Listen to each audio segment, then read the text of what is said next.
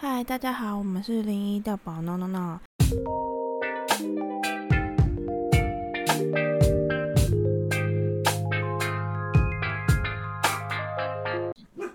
今天这一集呢，依旧是零一的 DJ 深夜时刻，我是零一，你们好。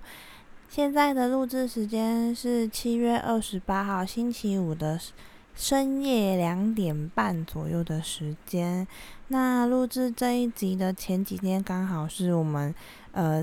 今年的第五号台风杜苏芮的到来。其实，在台风来之前啊，因为林呃大家可能有听 podcast 的人都知道，林一其实有在读二季，然后。二季就是还是学生嘛，所以一开始说杜苏芮是可能会在礼拜三跟礼拜四会影响台湾最大的那个时刻啊。然后因为就是我们的课程是礼拜三上课嘛，那大家应该都知道，就是学生都会很希望，嗯，台风 如果来了放台风假的话，那礼拜三就可以赚到一天，就可以不用去上课，然后就可以如期的放假。因为我。算在职进修，所以变成说就是上上课，因为为了要上课，所以会预假嘛。那这个预假就会占到我一天的放假时间，就必须得牺牲我的放放假，然后去上课这样。所以就很希望就是台风可以礼拜三的时候让我可以放台风假这样。可惜呢，结果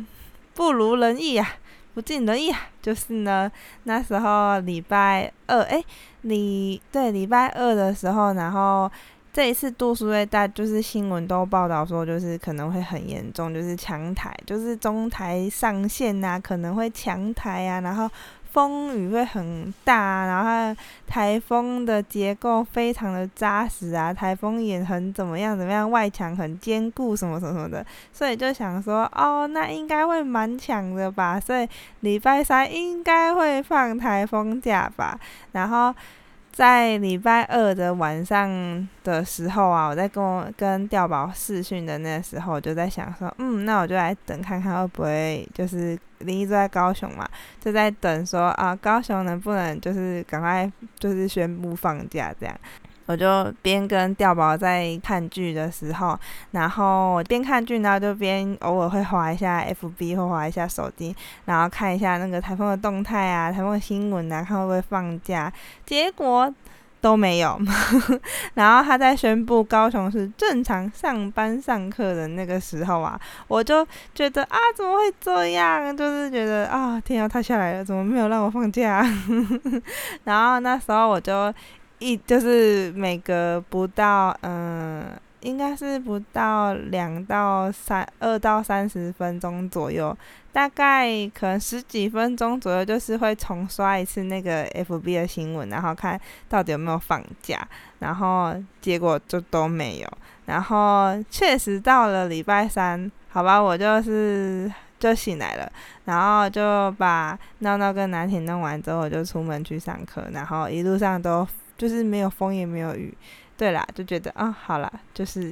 要乖乖去上课这样。对，在礼拜四，就是礼拜三下午，嗯，下课回来之后啊，然后到晚上也是跟调宝在试训的时候，然后就一直在关注台风动态。我其实，在礼拜三那时候，就是高雄还没有颁布，就是高雄颁布正常上班上课的时候，然后我就想说啊。怎么会没有放假？陈其迈是不是不想要选举了？就一直觉得怎么会没有放假呢？那如果明天就是有风雨的时候，中午才在叫我们回家，那不就跟国中那个时候一样？你相不相信那时候大家一定都会很生气的时候，就在跟吊宝那边碎碎念，然后就我就一直狂笑，就说哇，他就一直笑我，然后就说哦，你很执着，还。然后我就偶尔滑划手机看一下嘛，就说哦你很坚持诶，然后就一直狂笑这样。然后结果到了礼拜四，就礼拜三的下午的时候，然后高雄市就因为那时候说呃杜苏芮会很影响南部嘛，然后所以就说啊南部一定会狂风豪雨啊怎么样啊，所以反正后来就宣布台南以下、屏东啊、高雄啊，就是都放假这样啊，因为调宝都在嘉义嘛。然后嘉义就没有没有停班也没有停课，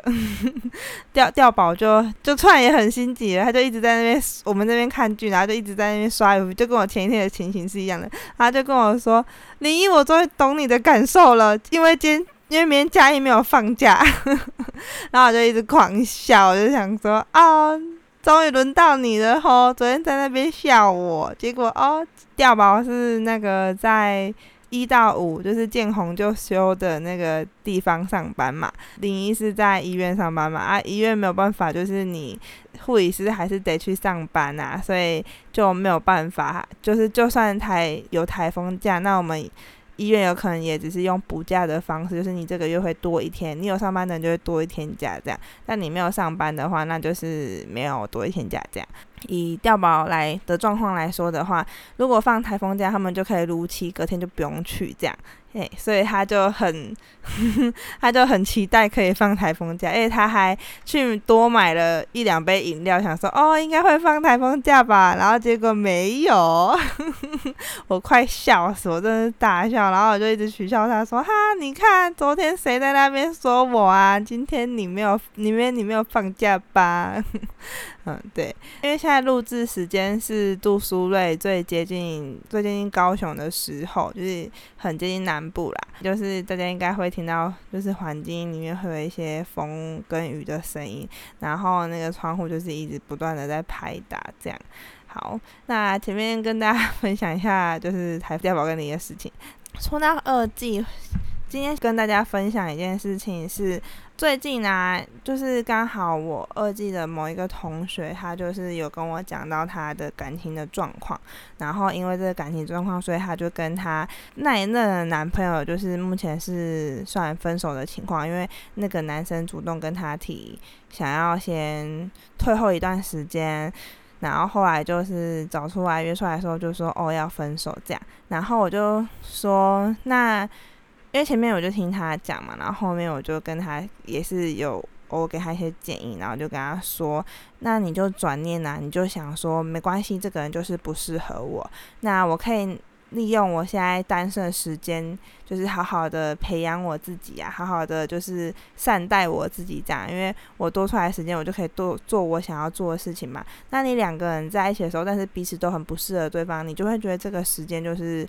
就会变成是多的，就会诶，就会变成说是在浪费你的时间。但是如果说，嗯，因为感情走到这样子的情况的话，其实其实其实就会让人觉得有点可惜，因为就可能不是那么好的状态这样。然后刚好这个朋呃同学他是最近有在练习就是日文这样，然后我就说，因为我。大家应该就是有听前面跟芳芳那一集的 podcast 就知道说，哦，我在国中的时候其实是非常迷日剧，跟嗯会把自己装扮的很中二啊，很像就是日本的那个 yakuza 或者什么就是 youngie 之类的。然后就觉得，然后那时候其实就有稍微会，因为你边看剧，你就会多听一些日文，所以就会知道说一些就是日语啊什么什么之类的。然后我那个同学刚好他。就是也很喜欢日文，然后他刚好就是有在学日文这样，然后还有跟我分享说他就是去台南还是去那里玩，然后遇到一个日本的朋友，然后后来他们就是去酒吧，然后就是有认识啊，然后有后来还有带他去就是一些景点的地方，然后有约出来，然后他也说他就是他很希望他自己的日文是，呃，下一次这个日本朋友见到他的时候，他的日文是以。可以有很大的进步，这样，然后我就给了他一些，就是也是些小小的建议，我就说，那你可以多看一些日剧，因为你看剧跟听音乐去学当地的那个腔调跟口音，其实是最快的方法，而且而且尤其是如果像是按照像是。英文的状况来说，其实也是这样，就是老师在教你那些文法，那些有的没有的东西，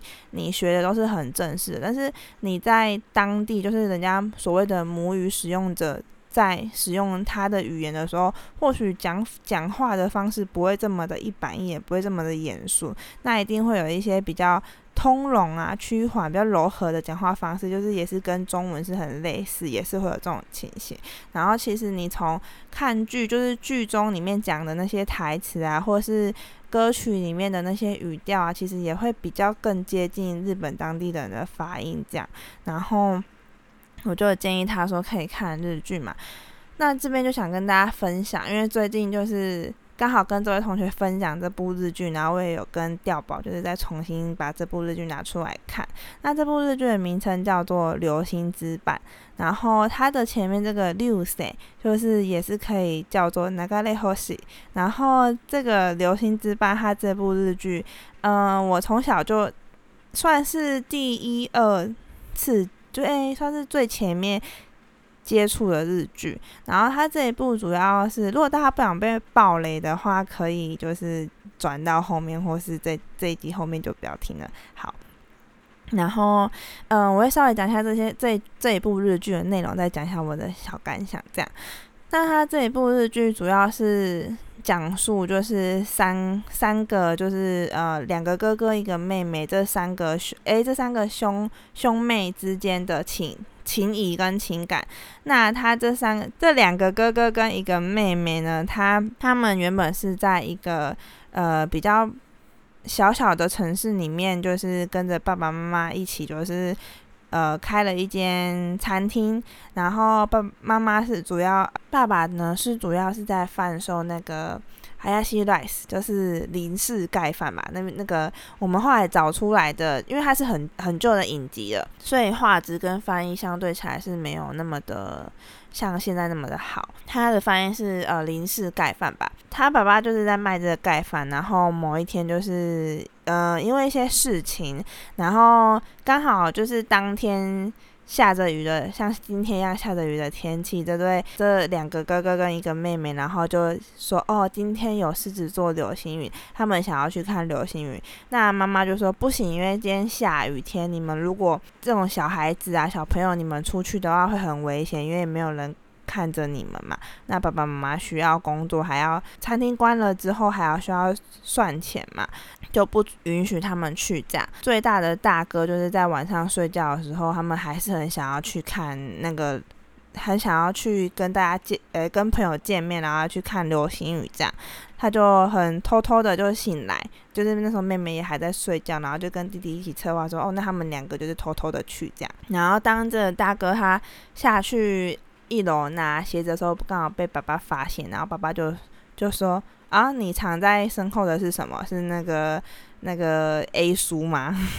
然后哥哥就说：“哦，不是，那个只是就说哦，不是啊，这样。”然后爸爸就：“哦，好，那那你就赶快去睡觉吧。”我要是米娜塞就是说：“哦，那就晚安。”这样。然后那个哥哥就：“哦，好，那他就。”上楼，但是他哥哥其实就偷偷把鞋子藏在身后，然后带上去二楼，这样就后来那个大哥跟二弟，然后就一起就是偷偷的翻过窗户啊，然后要跳下一楼，然后要要出去这样子，然后就被妹妹撞见，然后妹妹就大哭啊，就说啊，他也要跟啊，为什么你不让我跟啊，什么什么，然后最后无奈之下，妹妹就跟着一起去看流星雨了嘛。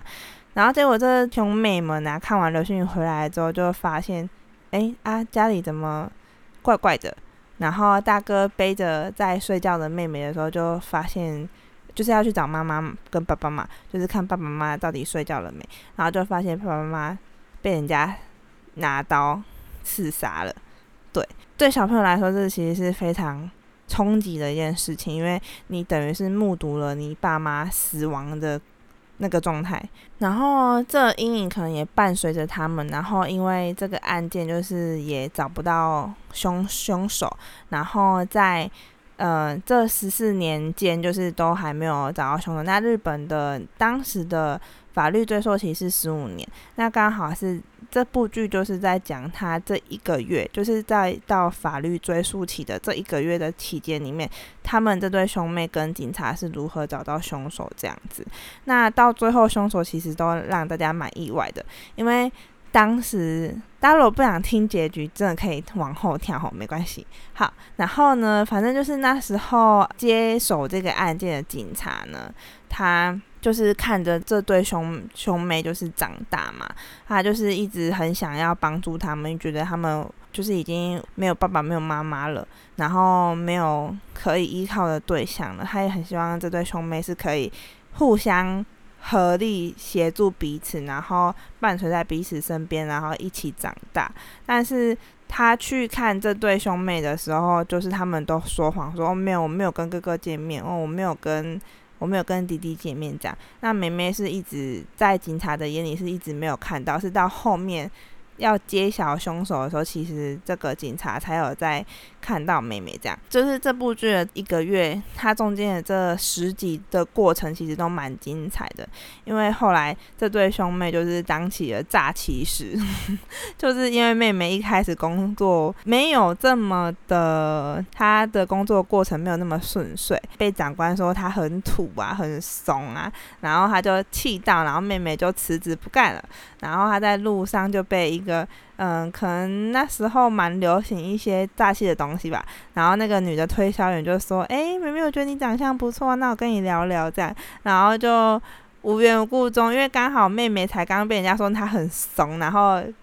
就又遇到这个女生，这个这个推销员，然后这个推销员就是跟他讲说，哦，有一些方法可以改善你现在的状况啊，因为你其实素颜是还不错的，那你只要学会一些方方法，你就可以把自己打扮的很漂亮哦。然后那个妹妹也就哦就这么接受了，然后就 就默默就被骗了三十万左右吧。然后就是哥哥知道这件事情之后，就策划。一一个剧本，然后就让他的哥哥，诶，让他的弟弟跟妹妹去想办法跟这个骗当初骗他的人去讨回那个那个钱，这样。然后就是，其实那个这这部剧整个过程是有哭有笑，然后也有很温馨的地方，这样。然后结局其实真的让大家蛮冲击的，是伴随着他们的那个警察，那个警察到后面就是。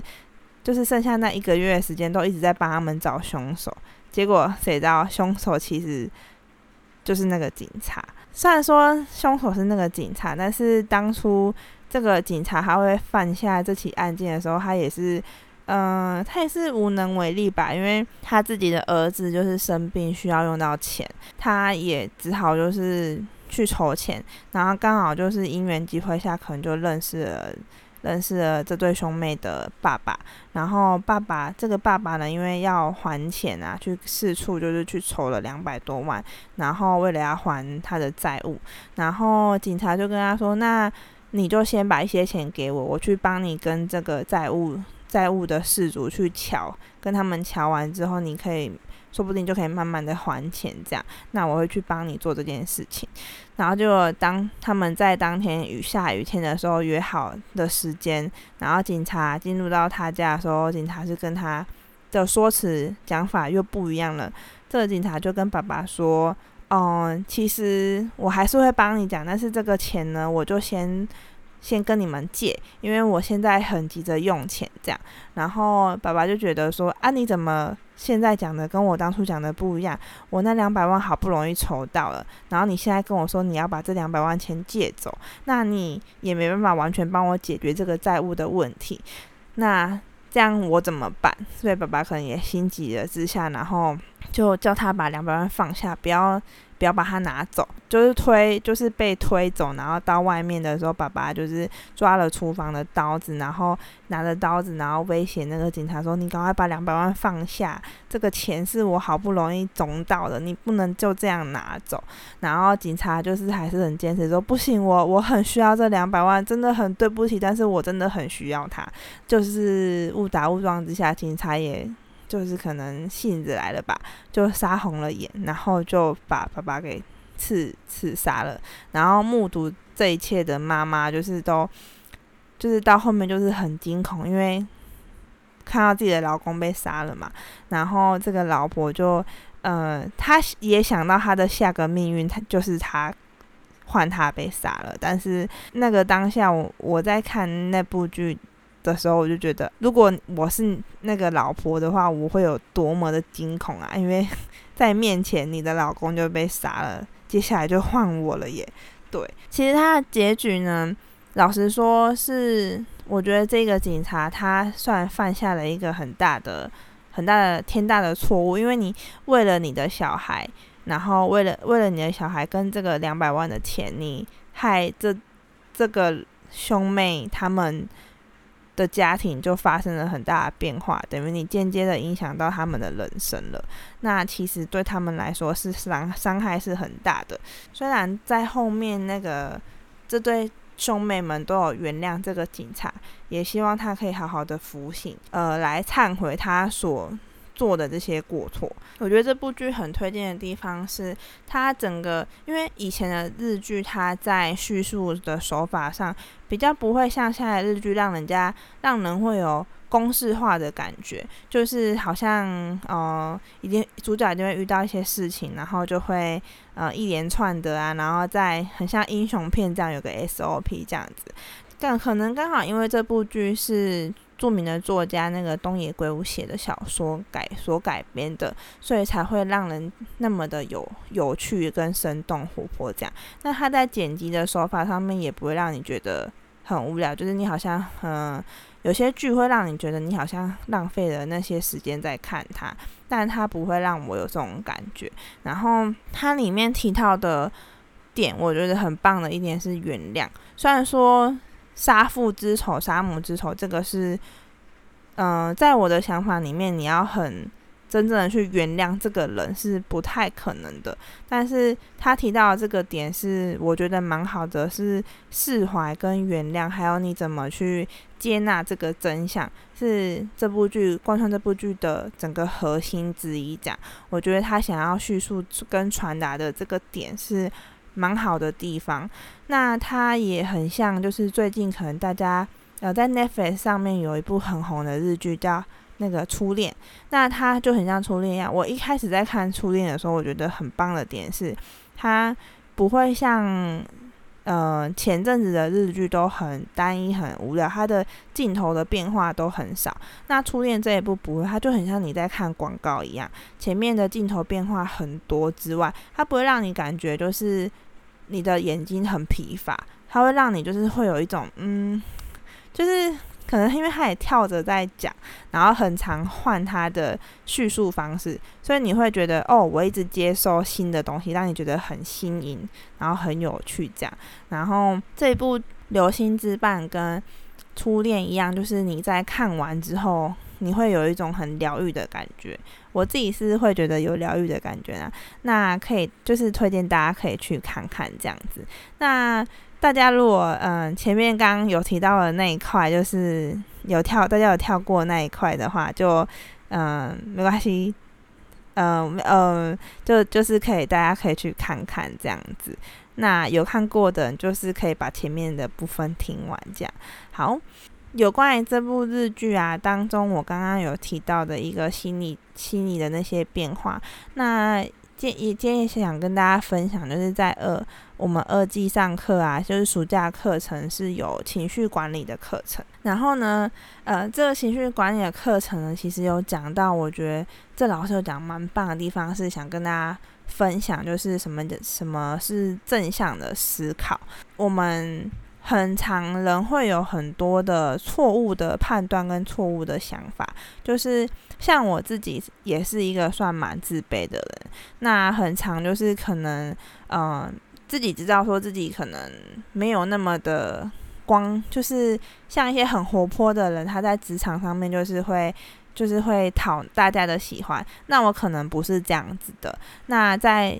职场的工作之下，可能有些人就是在旁边稀稀疏疏的时候，然后我就会觉得说。这样我比较自卑啦，所以我就会觉得说，哦，人家会不会在讲我？我是不是怎么这样子？但是这其实是，嗯，就是经过老师上课之后，我就才发现，这其实是你错误的思考的逻辑。因为有些人确实，因为有些人在讲的时候，他就不一定是在讲你啊，你干嘛把就是把这这个事情看得那么那么那个？人家不一定是在说你啊，对。然后我今天想跟大家分享，就是这个，就是就是正向的思考，就是当你有一个嗯很自卑的想法的时候，不要把这个想法那么完全的套路在呃很执着的那个地方上面，其实可以换个角度思考，就会有你的人生就会很不一样。因为老实说，就是影响一个人的情绪，就是跟想法是很有相关联的。那这个老师就跟我们分享说，其实是你的想法在影响你的情绪。我觉得这点讲的蛮蛮对的，因为如果你的想法错了，那你就是一定会开始就会生气啊，会不开心啊，会不高兴这样。如果说你不要一昧的往不好的地方想的话，或许因为每个大家的思考点不一样嘛。今天遇到这件事情的话，或许他的出发点跟你现在想的这个事情的出发点是完全不一样的。你没有去求证之前，你都不要把你自己的想法那么的。坚持的套进去，这个是比较好，会对你来说比较健，相对的比较健康，你也会活得比较开心。那我觉得这点是非常好的，因为像我自己遇到很多的朋友啊，就是有一些嗯比较自卑，或者是因为我们五专上课，那跟后来遇到的某些同事里面，嗯，有些同事呢就是会比较执着，嗯，像是可能今天遇到某些事情，他就会很执着说。啊！可是我就是觉得他怎样怎样怎样怎样啊，但是人家或许就不是那样啊。那你一直执着在那个点，然后我那个同事就会一直跟我，就是我那朋友啦，他就会一直跟我讲说，啊，可是我就觉得他怎样啊。然后你可能跟他给了他一个建议，就就是例如跟他说，那你有没有就是，那你有没有想过说你要问他或者什么？他就是，或者是你给他一个想想法，就是你可能。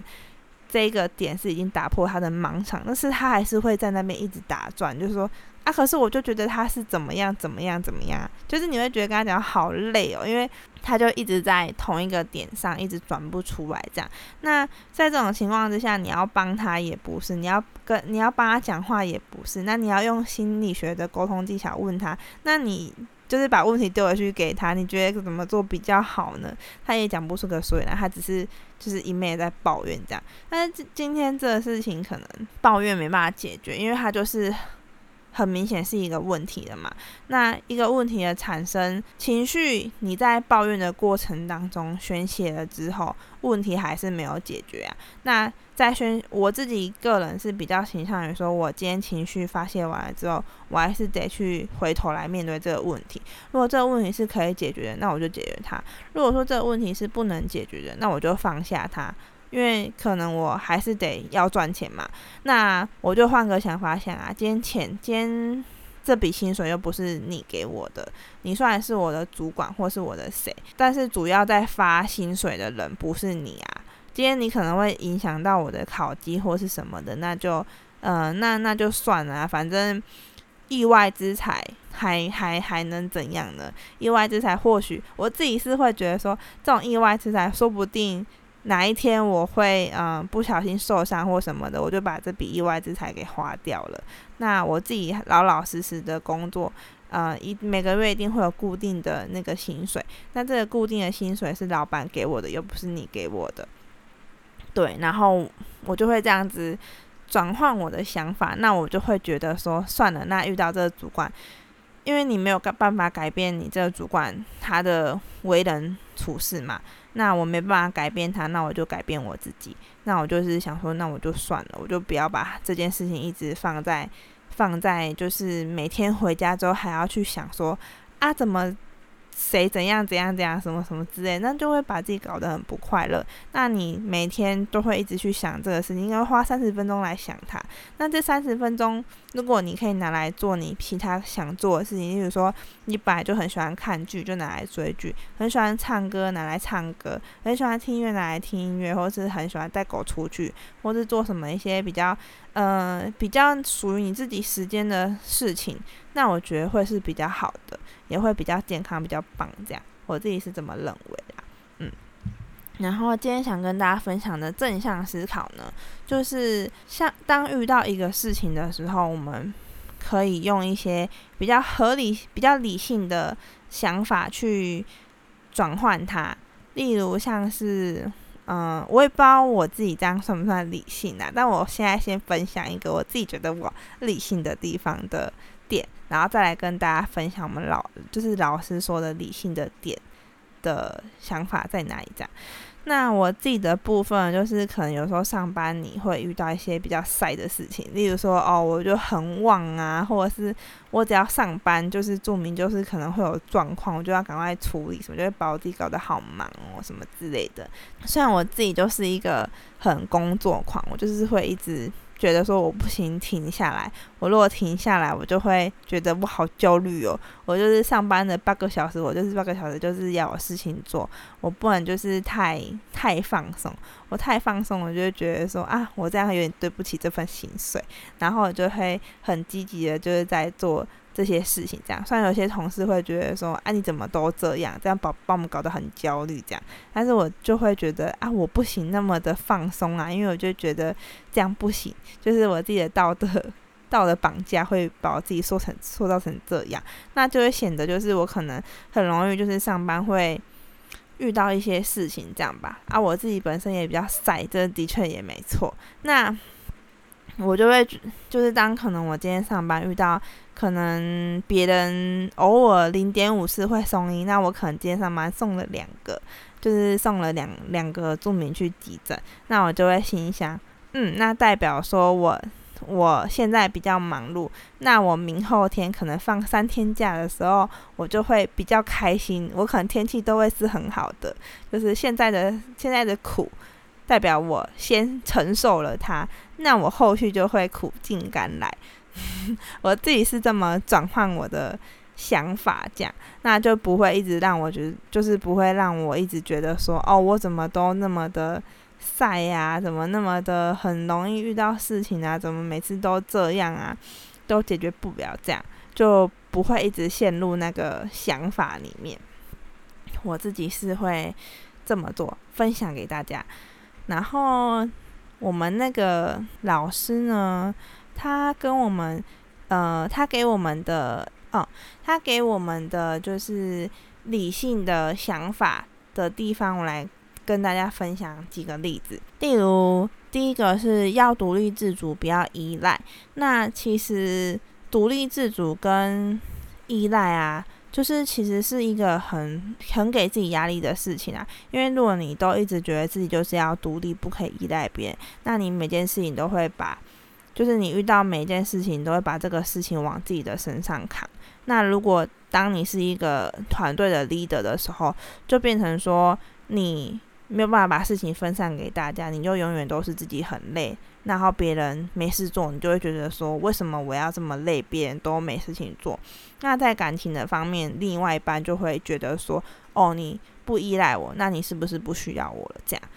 那在这一点的地方呢，我们觉得人呢本来就是群居的动物啊，就是你可以换换想法，就是偶尔依赖一下别人，就是才可以。看到才可以跟别人互补。那你在依赖别人，跟你在分配事情给别人做的时候，你才可以看到别人的优点。因为每件事情都是你自己在做的话，我自己其实也有这个问题，就是我可能功功课上啊，团队的作业，我都觉得说，哦，别人可能会很忙，没关系，我比较多的时间，我也对成绩比较要求，那我就先做。那我就会很常扛起来自己做，但是做做做做到最后就会自己显得很累。这样，我自己也有在稍微在转换我自己的想法，就是不要让自己那么累，要把事情就是让偶尔要让让大家一起去 share 这件事情这样子。然后第二个点是请别人帮忙，就是给别人添麻烦，这其实也是很错误的想法，因为你。在人生的道路上，你不可能每件事情都是不去请别人帮忙的。那有时候就是可能这个东西不是你的专业，你还是需要去麻烦别人。那我们觉得理性的转换的想法，应该是有时候就是互相分担，其实才会更有效率。因为你每件事情就是去大家一起分担、一起做啊，就是跟第一点一样，就是跟大家分担、一起学，才会更有效率的去完成一件事情，这样子。再来是很重要的一点，是要努力达成家人或是亲友的期待，不要让他人感到失望。那这个想法其实也是蛮错误的，因为家人跟亲友的期待啊，嗯，老实说，这是在我可能国中国小当中很常遇到的一个问题点。为什么说它是问题点呢？就是我们通常在呃国高中的时候，就是爸妈会一直就是叫你要读书啊，然后要读的读到怎样怎样怎样，你才不会让我失望这样子。其实这个是因为这个期待啊，我我自己是认为说，你是一个个体，你你应该要专注在你的期待，而不是别人给你的期望。虽然说，就是你自己的想法是不要让他人失望，这这一个想法其实是比较不理性的想法。就是应该是说，这个期待应该是你要给你自己的，而不是一直在专注别人给你的想法这样子。我觉得这样这样是会让你生活会比较过得比较开心的。因为如果一直执着在哦，我一定要怎样怎样怎样，别人才不会对我失望啊，这其实是蛮蛮累的吧，会让自己蛮累的。嗯。然后有一个我觉得蛮。也是蛮重要的讲法的错误是，我应该要努力赚钱才可以照顾好家，不然我就是个失败的爸爸。这一点就是失败的爸爸，或是失败的妈妈，或是不孝顺的小孩。这个想法呢，就是其实是蛮错误的，因为嗯，像是我前面举的例子，就是要努力赚钱才可以才可以照顾好家里，不然就是个失败的爸爸。其实当好的爸爸有很多方式，不一定。要靠着赚钱嘛？如果说你今天都只顾着赚钱，没有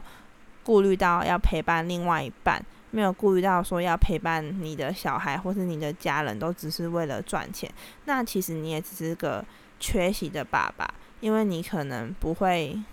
参与你的小孩的人生的重大事情，因为你只顾着赚钱。那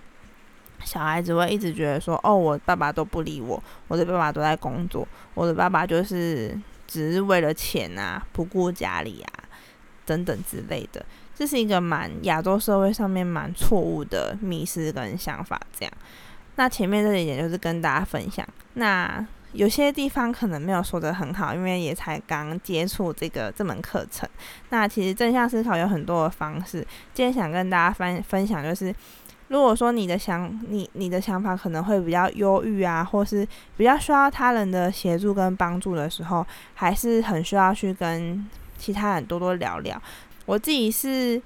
一个蛮会宣泄情情绪的人，像是我脾气可能比较不好啊，遇到事情我就是一定要念个几句啊。那在念的这个过程当中，我都会自己在反思自己，说哦，是不是其实我自己也有做错的地方，有。不会说每件事情都是就是对方的不好的，就是自己或许也是有不对的地方。这样就是我想要表达，就是宣泄情绪的方式，就是可以去宣泄，然后很需要他人就是协助你的时候，也一定要跟你的好朋友、亲朋好友啊，你值得信任的。就是会听你讲、听你讲话的，是一个好的倾听的这个朋友，可以跟他分享聊聊。然后，不见得别人一定要给你建议啦，就是你宣泄情绪其实才是比较重要的。因为今天情绪如果没有一个出口的话，别人一直在打枪，一直在给你建议，其实也会造成你心理上面很大的压力。嗯，那我们今天的 p a c k a g e 就要就到这边，那就是跟大家分享。这些情情形，那如果大家有更好的例子，或是更好的正向思考的想法呢，也都可以留言跟我分享哦，或者是可以投稿，啊，我们上面有信箱可以跟我们投稿哦。那就谢谢各位啦，那我们今天 p 开就到这边，各位拜拜。